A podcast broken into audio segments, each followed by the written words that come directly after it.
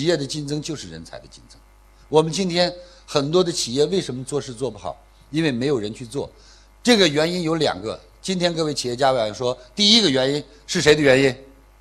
是老板的原因。因为老板你不舍得用人，你不会用人。所以李强老师讲课讲三放。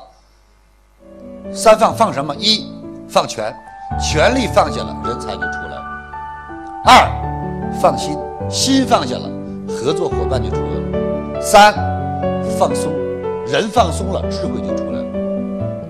举例说明，我们公司的王敏总裁，原先什么事儿都跟我商量，一商量，两商量，到第三次就不商量了，因为他再商量，我就跟他说句话。王总，你看这事儿，你觉得该怎么办？他说：“我觉得一二三四五。”我说：“你知道为什么还问我？老师，我这不跟你商量吗？不用跟我商量。你要再跟我商量，我就找一个不跟我商量的。这事儿你明知道怎么做，你为什么非要找我商量？两个原因，两个原因：一不知道怎么做是你没有能力；二知道怎么做不去做是怕你担责任。OK，是不是？一定要学会放权。有人说：“老师，你不能这么说，他没那个能力，你放权能行吗？”不要这么说，你有能力啊！我们太高估自己，总是高估自己，看低别人，这是错的。现在有一些人学国学，我不排斥，我觉得学一学中国博大精深的历史文化可以，但是别去盲从。孔子伟大，老子伟大，庄子伟大，哪个研究出了火箭和大哥大？研究个指南针。也没成为航海专家，研究个炸药，只会放鞭炮，让人家研究了大炮。你说你中国要不研究炸药，你说那八国联军他能进得来吗？那拼大刀他拼得过我吗？我们人多呀，你飞那个火药出来，让人钻管子里头嘣，咱玩不过人家了吧？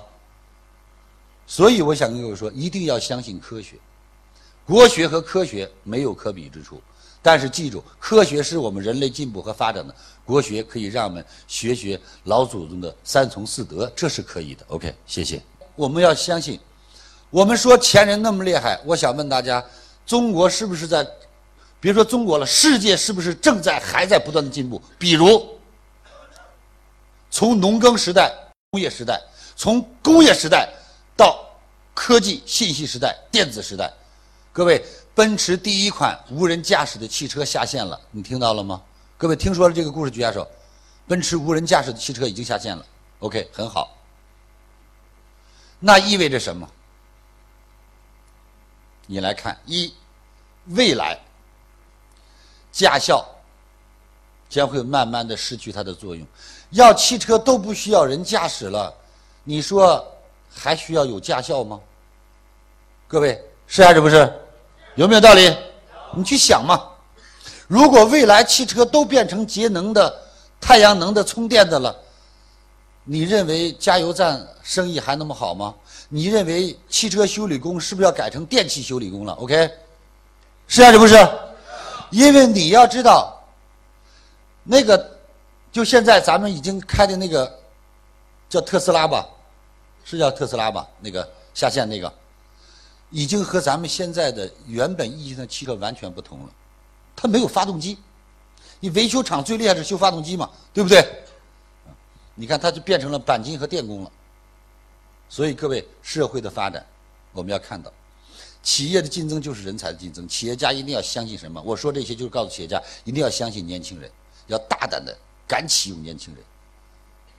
年轻人有他的巨大的优势：第一，具备创造性；第二，有非常丰富的经历。他不知道什么叫疲惫。第三，他的敏锐度一定要比我们更高。所以，企业一定要老中青三结。听完李强老师的分享，有收获，请分享到您的朋友圈，让更多的朋友受益。我是李强老师助理谢慧聪。如果您在个人成长、演讲口才、事业家庭等方面有困惑，可以添加微信幺七六二五六二三九九六，领取李强老师的视频课程。视频课程。更加精彩，让您有更多的收获。添加时请备注“课程”二字。